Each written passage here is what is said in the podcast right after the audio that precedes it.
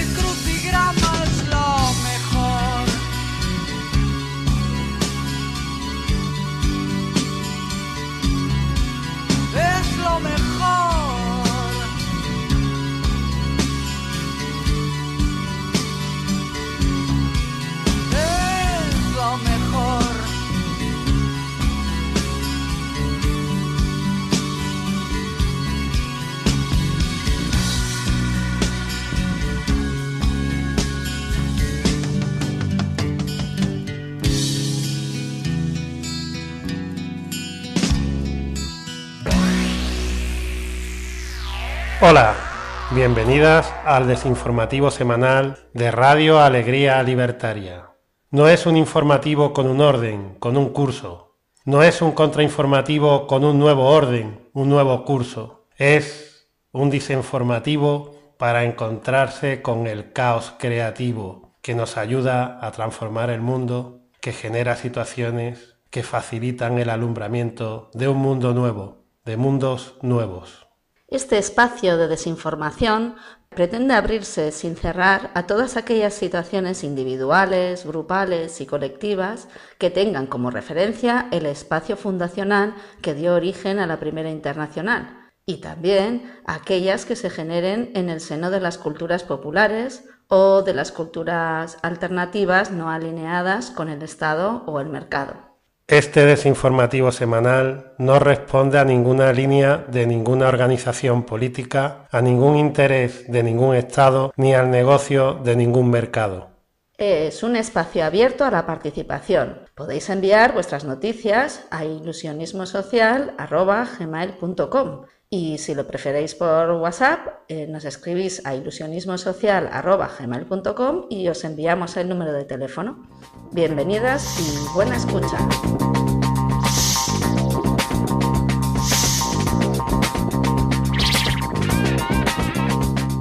La música interbloques de este desinformativo número 243 es de Aquelarre Sorta Bat. Podéis saber más sobre este disco raro y maldito de la discografía vasca de William S. Fisher y escucharlo completo en la Alegre Corchea Libertaria. Lo encontraréis en alegrialibertaria.org.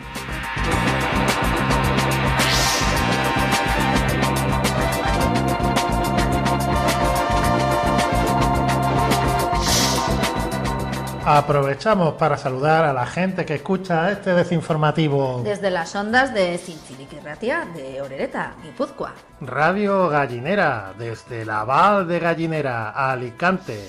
De Irola y Ratia desde Bilbao, Vizcaya. Desde qué huelga radio, desde la ciudad monstruo, México.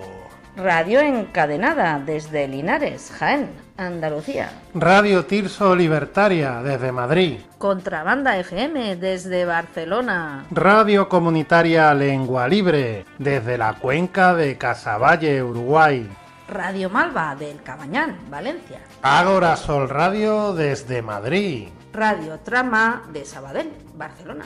Radio Almaina, desde Granada. Radio Diversidad desde Formosa, Argentina. Radio Topo, desde Zaragoza. Radio Espiritrompa desde las montañas de Huesca.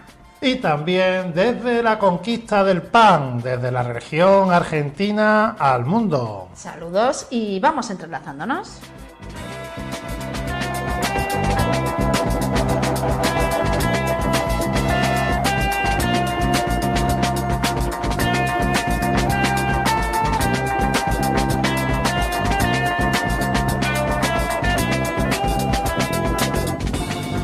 Gales.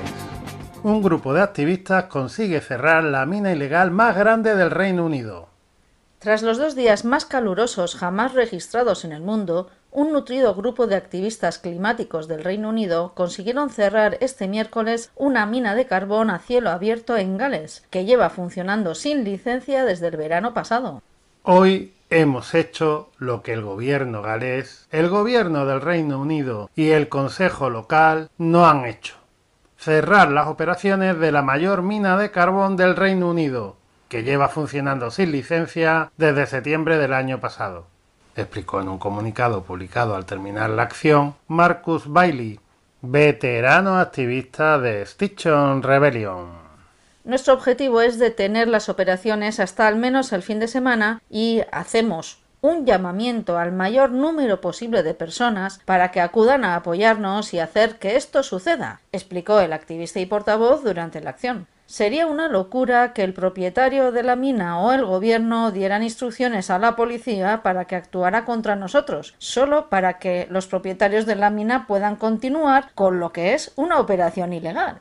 El permiso para la extracción de carbón en Fosifran se concedió inicialmente en 2005.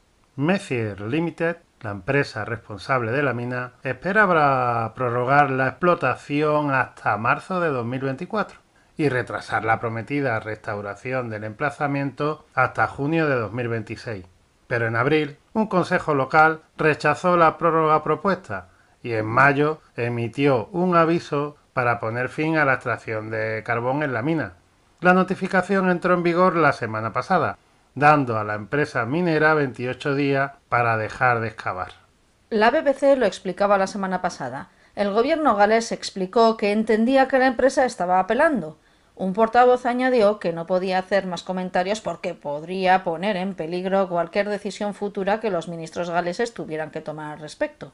Estamos muy decepcionados y frustrados al saber que la empresa minera ha recurrido la medida de ejecución, declaró a la BBC Chris Austin, que vive cerca de la mina y ha hecho campaña contra ella como parte del grupo de acción de los Valles Unidos. Si se acepta, la apelación podría tardar doce meses o más en resolverse, por lo que instamos de nuevo a que se ponga en marcha una orden de paralización mientras se resuelve esta apelación. Mel Price, que también vive cerca del emplazamiento y se unió a la acción de Stichon Rebellion, declaró que los propietarios de la mina han obtenido millones en dividendos mientras los residentes locales tienen que tolerar todo el ruido y la contaminación causados por una mina ilegal. Las emisiones de carbono continúan y la cicatriz en el paisaje se hace más grande. El gobierno y el sistema judicial están dispuestos a encerrar a manifestantes pacíficos por tratar de impedir que las empresas de combustibles fósiles y los inversores se beneficien de la destrucción de nuestro planeta, pero no están dispuestos a detener la minería ilegal. Así que estamos plantando cara, explicaba Price. Si la policía decide detenernos, estará actuando sin causa probable y en contra de sus propios intereses, ya que son ellos quienes tendrán que rescatar a la gente de las inundaciones y los incendios. ¿Es esto lo que realmente queremos? La ley de allanamiento agravado es bastante clara en el sentido de que debe tratarse de la obstrucción de una actividad lícita y está bastante claro que esta mina funciona ilegalmente, añadió Price. Así que la decisión la tendrán que tomar las autoridades sobre quiénes son los delincuentes aquí. La protesta por el carbón se produjo después de que The Guardian publicara el martes pasado que el gobierno conservador del Reino Unido plantea abandonar su promesa internacional de 11.600 millones de libras, es decir, 14.750 millones de dólares para el clima, el periódico señalaba que aunque la Oficina de Asuntos Exteriores de la Commonwealth y de Desarrollo dijo que tales afirmaciones eran falsas, un informe filtrado mostraba que los ministros se estaban preparando para que el objetivo no se cumpliera debido a los recortes gubernamentales, a la financiación de la ayuda, a la falta de gasto y a nuevos compromisos como la ayuda a Ucrania. La información ha indignado a los defensores del clima. Esto es una locura asesina mientras que el grupo Averning tuiteó que ahorrar dinero es una mentira y una falsa economía cuando se trata de la acción climática. El coste no es solo en dinero, sino en sufrimiento humano. La inacción nos costará a nosotros y al resto del mundo mucho más a largo plazo. Desinforman Extinction Rebellion y Jessica Corbett en Common Dreams, traducido por El Salto y difundido por Desinformémonos. Desinformémonos, hermanos, hasta que el cuerpo aguante, y cuando ya no aguante, entonces decidámonos, carajo, decidámonos y revolucionémonos.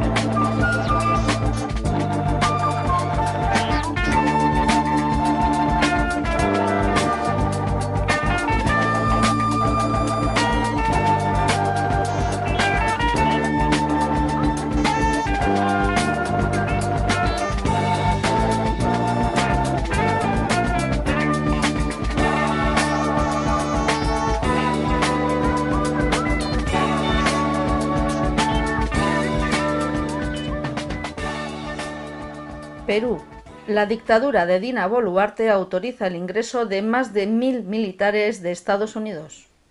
Esta disposición se interpreta como un mensaje amenazante y disuasivo para el pueblo organizado que retomará las marchas masivas en las calles a partir del 19 de julio, en víspera de los días de las fiestas patrias. Desde la región Puno, epicentro de la oposición, se anunció la movilización hacia la capital de 13.000 manifestantes en lo que llaman la tercera toma de Lima. De acuerdo al decreto aprobado por el Congreso en mayo, las tropas estadounidenses arribarán entre junio y diciembre con el fin de ofrecer apoyo y asistencia en operaciones especiales al Comando Conjunto de las Fuerzas Armadas y la Policía del Perú se desplegarán en al menos 14 departamentos, entre ellos Lima y zonas del sur andino violentadas por el terrorismo de Estado, Ayacucho, Apurímac, Cusco. El gobierno de facto se sostiene por las armas. La alianza entre Congreso y Ejecutivo, bajo el mando de la oligarquía, se niega al adelanto de las elecciones para este año, a pesar de ser una demanda del 70% de la población. El 80% desaprueba a Boluarte y el 90% rechaza al Parlamento, según las encuestas de este mes.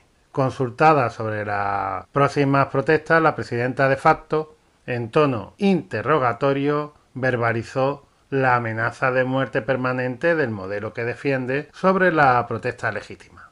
¿Cuántas muertes más quieren? En respuesta, el Comité Nacional Unificado de Lucha del Perú, CONUR, reafirma su posición no violenta sin banderas de partidos ni sindicatos. Los pueblos originarios de las 25 regiones ya tomaron su propia decisión, abolir de raíz este Estado. La conclusión es construir un nuevo Estado plurinacional de las regiones. Desde 1821 las doce constituciones fueron para ellos, no para el pueblo. Los partidos de izquierda quieren nuevas elecciones, asamblea constituyente, nueva constitución, pero todos hacen parte de esta clase política, de este Estado viejo. No lo vamos a permitir en nuestra lucha, ni permitir la violencia responsabilizamos de la violencia a la cúpula policial y militar. Las próximas protestas en Lima determinarán el futuro del régimen. De la misma cúpula del poder se escenifica un cuestionamiento a la continuidad de Boluarte, ya sean por pugnas internas inmediatas, captar apoyo o como advertencia de la posibilidad del poder legislativo de llamar a elecciones antes de 2026. A la vez que advertencia interna, la presencia de militares de Estados Unidos en el Perú es un movimiento estratégico en la región latinoamericana, concretamente en el área andino-amazónica, donde Washington se disputa la explotación de litio y materias primas como parte de las guerras imperiales con China y Rusia por territorios para el extractivismo en el sur global. Estados Unidos respaldó desde el principio la investidura de Boluarte tras el golpe legislativo contra Pedro Castillo en diciembre pasado. Recientemente, el Estado peruano concedió a la canadiense Macusani Yellow Cake el primero de tres permisos para la explotación de litio en Puno, el departamento peruano donde en enero la policía y el ejército asesinaron a 19 personas desarmadas, a las que dispararon con armamento de guerra en acciones calificadas como ejecuciones extrajudiciales por organismos internacionales de derechos humanos. En los últimos meses, la jefa del Comando Sur de Estados Unidos, Laura Richardson, fue explícita sobre la misión que se asigna al capital de Washington.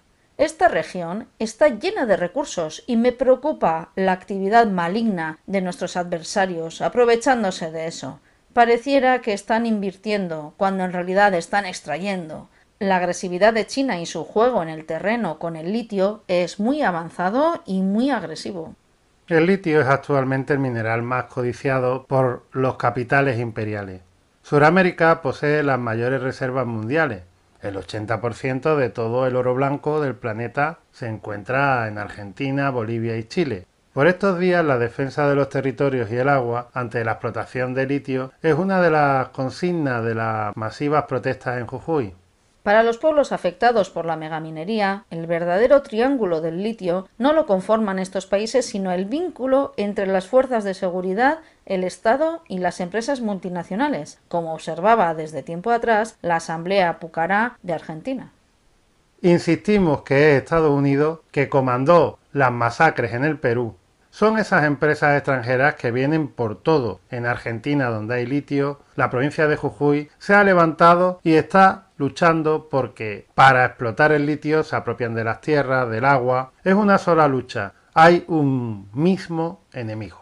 La violencia del Estado y del gran capital en Jujuy, así como en el Perú, se ejecuta en defensa de la extracción de materias primas. No es casualidad que Puno, con altas reservas de litio y otros minerales, sea la región más represaliada contra el poder militar y la minería ecocida de las potencias aliadas a las élites nacionales, el pueblo organizado contesta con la defensa de sus territorios y su representación ante un modelo en agonía global al que le declaran su fin. Desinforma Javier Bedía Prado en Avispa Media. Desinformémonos, desinformémonos, desinformémonos y basta.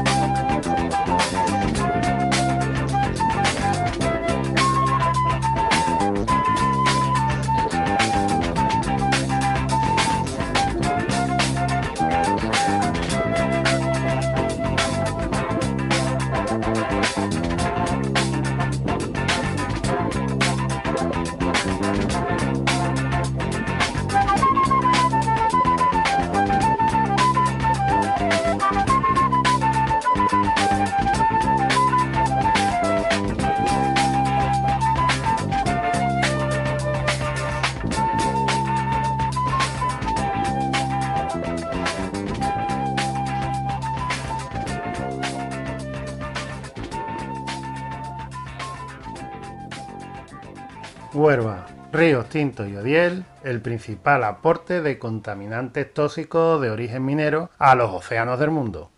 Durante la década de los 80, la institución oceanográfica Woods Hole de Massachusetts organizó una expedición al Golfo de Cádiz, en la costa del suroeste de la península ibérica, Aquellos investigadores fueron los primeros en descubrir que las aguas estaban mucho más enriquecidas en metales, principalmente zinc, cadmio, arsénico y cobre, que otras aguas costeras del mundo. En un principio, después de analizar los principales ríos ibéricos que drenan esa parte de la región, esencialmente el río Guadalquivir, los científicos descartaron el origen fluvial de los contaminantes y explicaron este enriquecimiento por el ascenso de agua procedente de zonas profundas del océano y el secuestro de los metales en el Golfo de Cádiz. Pero se equivocaban.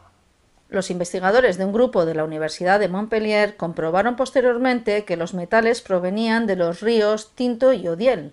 El hallazgo fue confirmado un año más tarde por los mismos autores que detectaron la anomalía en el océano. Hoy sabemos que la pluma de contaminación circula y domina la composición química de la entrada atlántica al mar Mediterráneo a través del estrecho de Gibraltar. Los residuos mineros ricos en sulfuro, fruto de unos 5.000 años de actividad minera en la faja pirítica ibérica, producen un lisiviado conocido como drenaje ácido de mina, un agua muy ácida y cargadas en metales que contaminan los ríos Tinto y Odiel. La unión de las desembocaduras de ambos ríos define un sistema estuario conocido como Ría de Huelva. El estuario asociado a cada río se une en un canal común conocido como Canal del Padre Santo, que va desde la convergencia de ambos estuarios al Océano Atlántico. La transferencia de acidez y metales tóxicos a la ría de Huelva ha sido el objetivo de numerosas investigaciones. Los niveles de contaminación son tan extremos que ambos ríos y el estuario se consideran uno de los sistemas acuáticos más contaminados del mundo. La ría de Huelva supone un medio de transición entre los ríos y el océano, donde se produce la mezcla de las aguas continentales afectadas por drenaje ácido de mina y las aguas marinas con una mayor alcalinidad, lo cual desencadena la neutralización de la acidez y una serie de procesos geoquímicos que determinan qué contaminantes alcanzan el Golfo de Cádiz y en qué cantidad. Al comparar los valores de carga contaminante de los ríos Tinto y Odiel durante un amplio periodo de estudio, 1995 a 2006, con datos de transferencia de metales disueltos desde todos los ríos del mundo a los mares y océanos, se aprecia que las cantidades aportadas por estos ríos durante el periodo de estudio suponen unos porcentajes elevadísimos. Así, dos pequeños ríos de la provincia de Huelva transportan el 14% del cobre y el 47% de, de zinc disuelto que llega a todos los océanos del mundo. Desinforman Rafael Pérez, Carlos Ruiz Cánovas, Francisco Macías y María Dolores Basayote en La Mar de Onuba. Desinformémonos, desinformémonos, desinformémonos. Vergüenza de que no les dé vergüenza.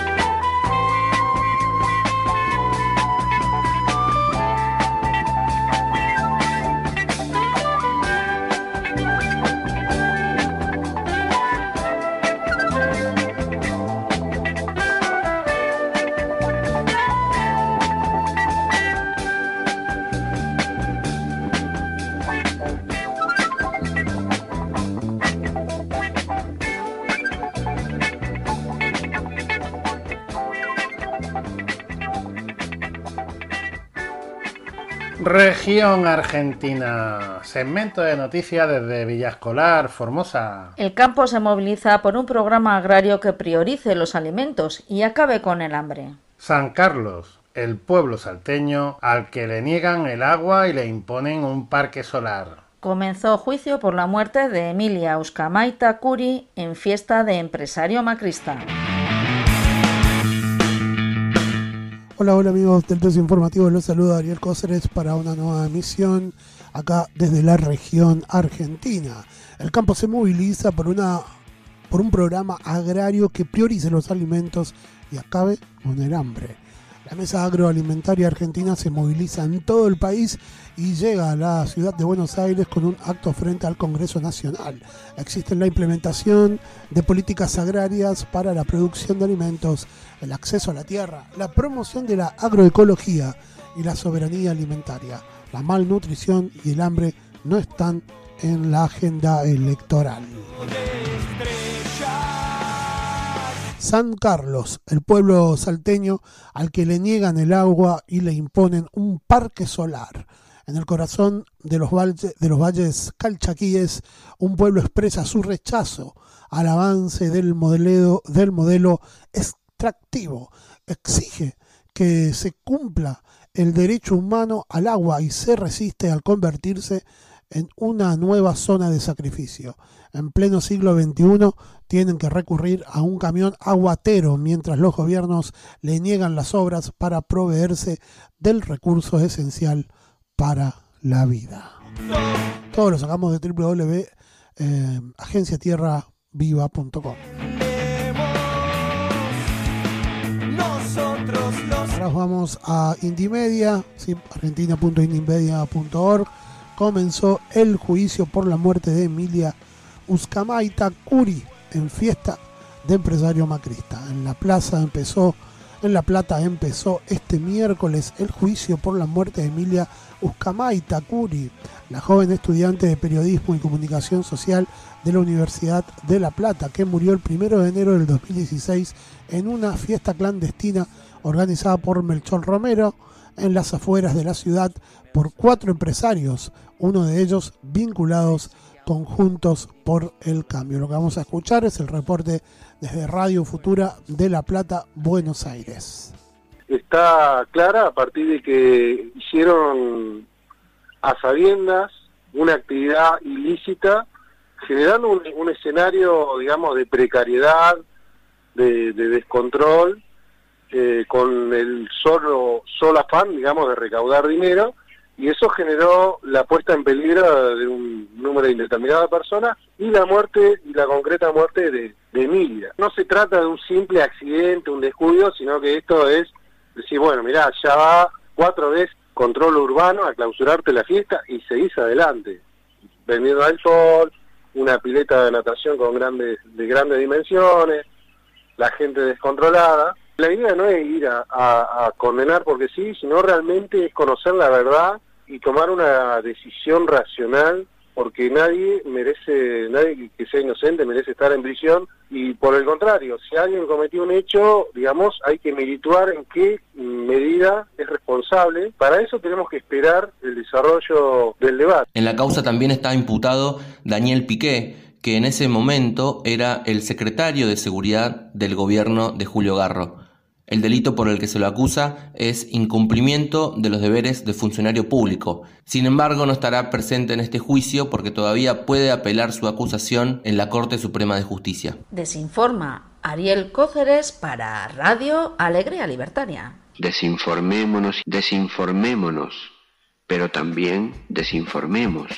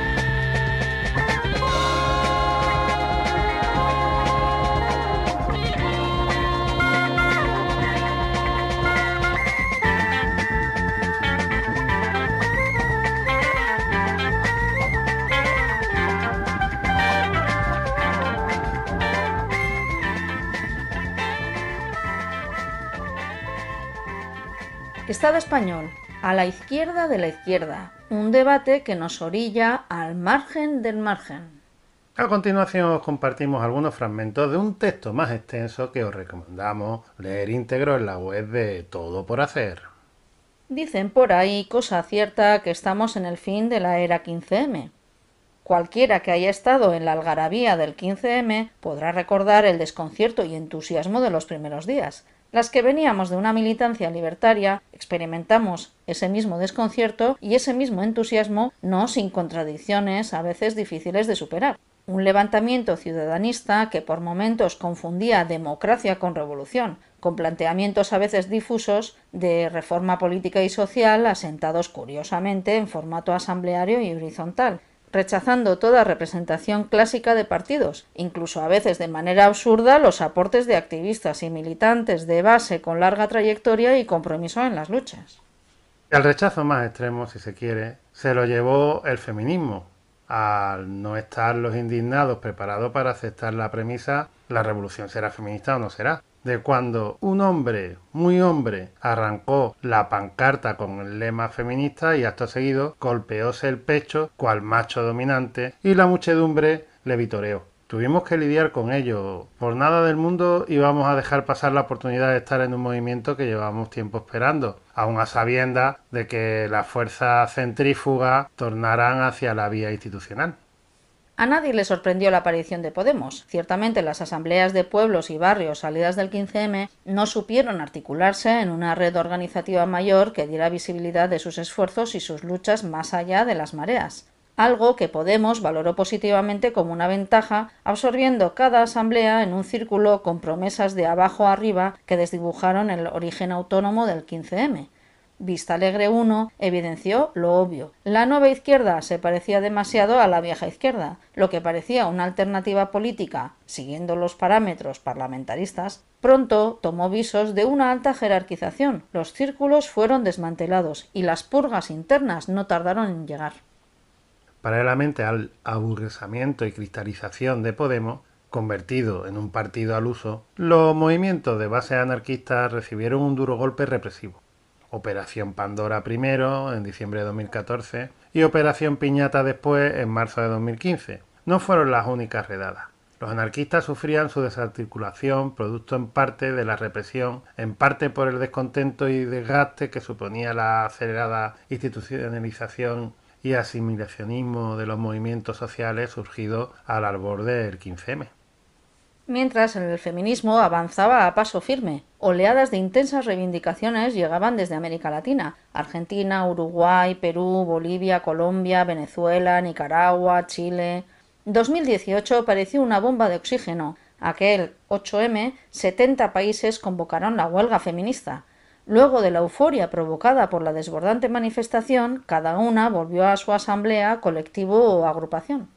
La huelga de cuidados tampoco resultó ser efectiva más allá del relato. De sobra sabemos que las mujeres pobres, la mayoría migrantes, no pudieron secundar la huelga teniendo que quedarse al cuidado de aquellos a los que cuidaban. En muchos casos, para que la mujer blanca que las contrataba pudiera ir a la manifestación.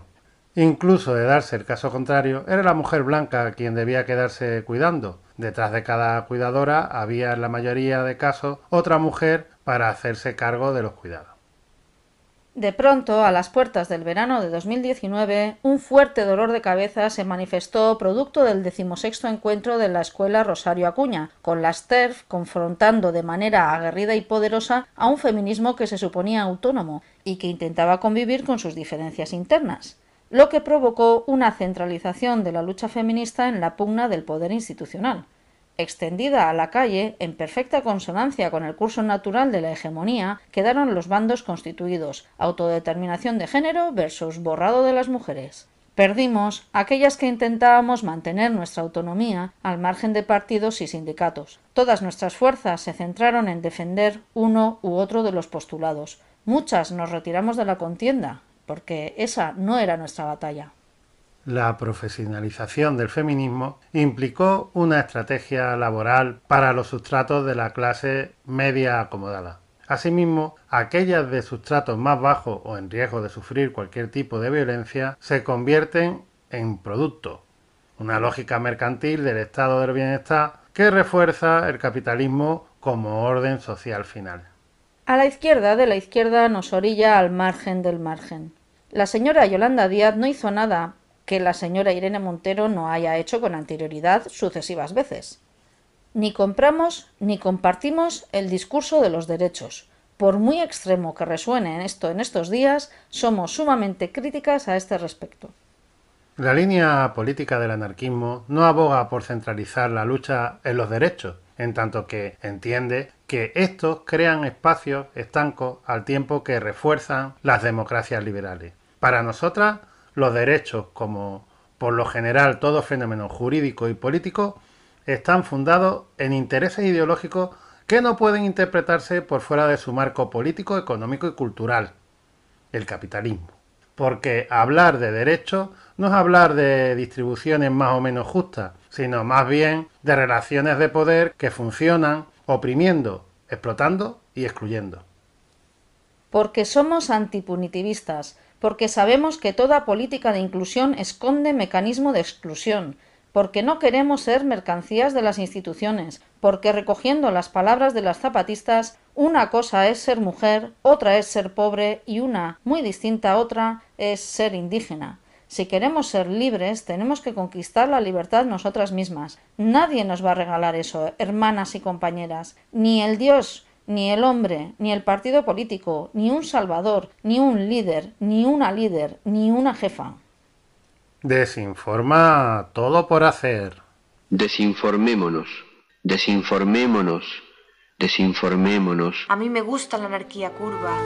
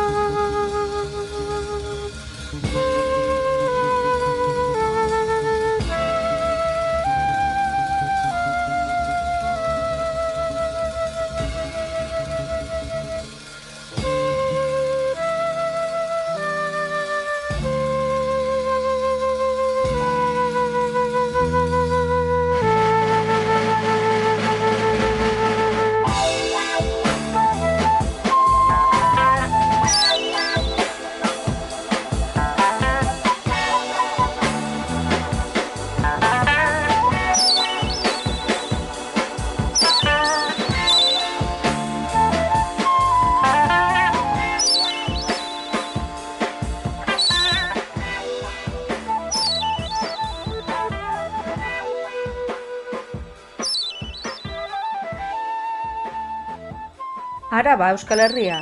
Irautza txikien acampada. Acampada de pequeñas revoluciones. Urkabustaiz, 19 a 23 de julio. Del 19 al 23 de julio, en el pueblo alaves de Isarra, se realizará la Iraucha Chiquien Acampada, acampada de pequeñas revoluciones. Una acampada llena de actividades que pretende ser un punto de encuentro del movimiento popular y sus gentes, un reflejo de las diferentes luchas en Euskal Herria. Iraucha Chiquien Acampada no busca ser un espacio de consenso, sino de emisión de múltiples opiniones y debates, reflejo de nuestros movimientos sociales. El objetivo es que la acampada no solo sea un encuentro entre personas y luchas, sino de construcción y fortalecimiento de relaciones. Debe ser un espacio de vida para experimentar las alternativas de lucha y trabajo, una puesta en práctica y un traslado a la realidad de nuestros propios imaginarios. La acampada busca ser un ensayo del buen vivir, hacer que lo local sea protagonista. El propio pueblo de Isarra y su entorno serán los que alimenten la misma acampada. Consumir autóctono, organizar autóctono.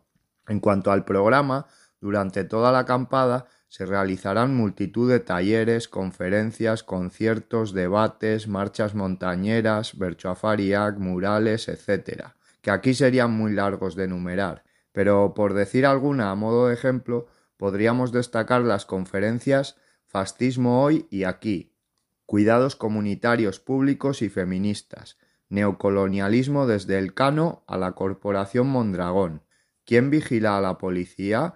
Vejez y cuerpo, cambio climático, del diagnóstico a las propuestas, creando alternativas populares frente al capitalismo, profundizando en el camino de la lucha antiespecista, decolonicémonos el sistema de privilegios blanco como objetivo de estudio, mujeres y cárcel, TAF, ayer, hoy y mañana, capitalismo digital contra soberanía tecnológica. Los talleres para criaturas de serigrafía, cocina, circo, danza, debates como el baile de diferentes luchas, la umbría en la militancia, las políticas de la carne para destruir la gordofobia, lo estamos haciendo bien, debates sobre las estrategias del movimiento popular. También habrá conciertos como el de Andonio Oyokiegi, Pánico Escénico, Atriquipunk, Mejillón Tigre, o actividades como pintar un mural, una marcha montañera conociendo Isarra y Urcabustáis, recitales de cuentos, etc. Todo el programa e información útil de Iraucha Chiquien Acampada lo podréis encontrar en www.ita.eus www.ita.eus Agur. Desinforma Rafa desde Ondarroa para Radio Alegría Libertaria. Desinformémonos, desinformémonos. Estamos transmitiendo en Radio Alegría Libertaria hacia la construcción colectiva de nuevos mundos. alegrialibertaria.org.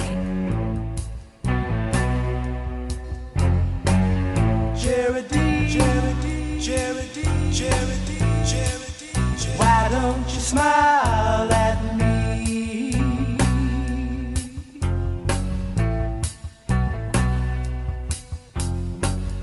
Ernestine, you never seem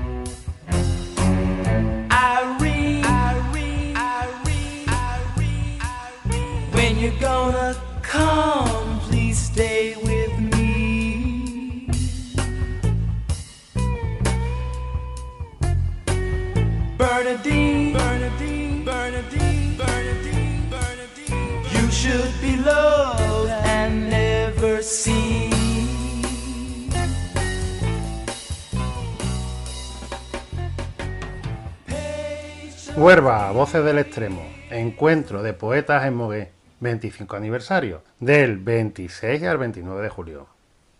Voces del Extremo quiere convertirse en un foro de ámbito internacional que reúne alternativas de carácter cultural autogestionadas, escaparate singular de las nuevas tendencias y punto de encuentro e intercambio de experiencias donde los trabajadores por una escritura alternativa tengan la oportunidad de dar a conocer sus últimos proyectos, así como de plantear nuevas formas de colaboración y cooperación en el terreno de la cultura. Este año se cumple el 25 aniversario y para celebrarlo os compartimos el programa de este interesante encuentro que se realizará en Moguer, Huelva, del 26 al 29 de julio.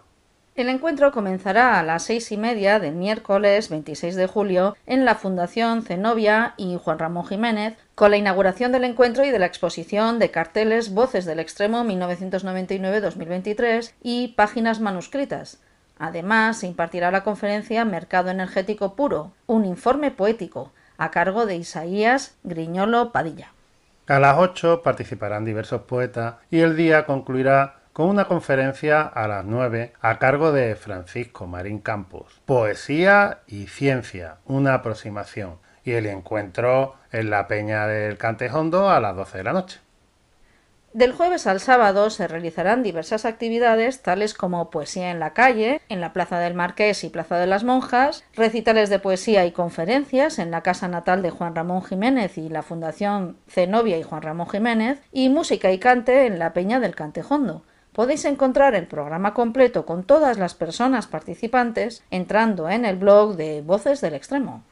Desinforma Antonio Orihuela en Voces del Extremo. Desinformémonos, desinformémonos. Radio Alegría Libertaria, horizontalidad creativa. alegrialibertaria.org.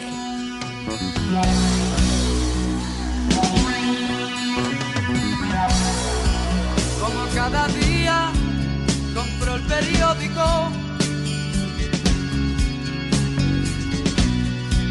Aún sabía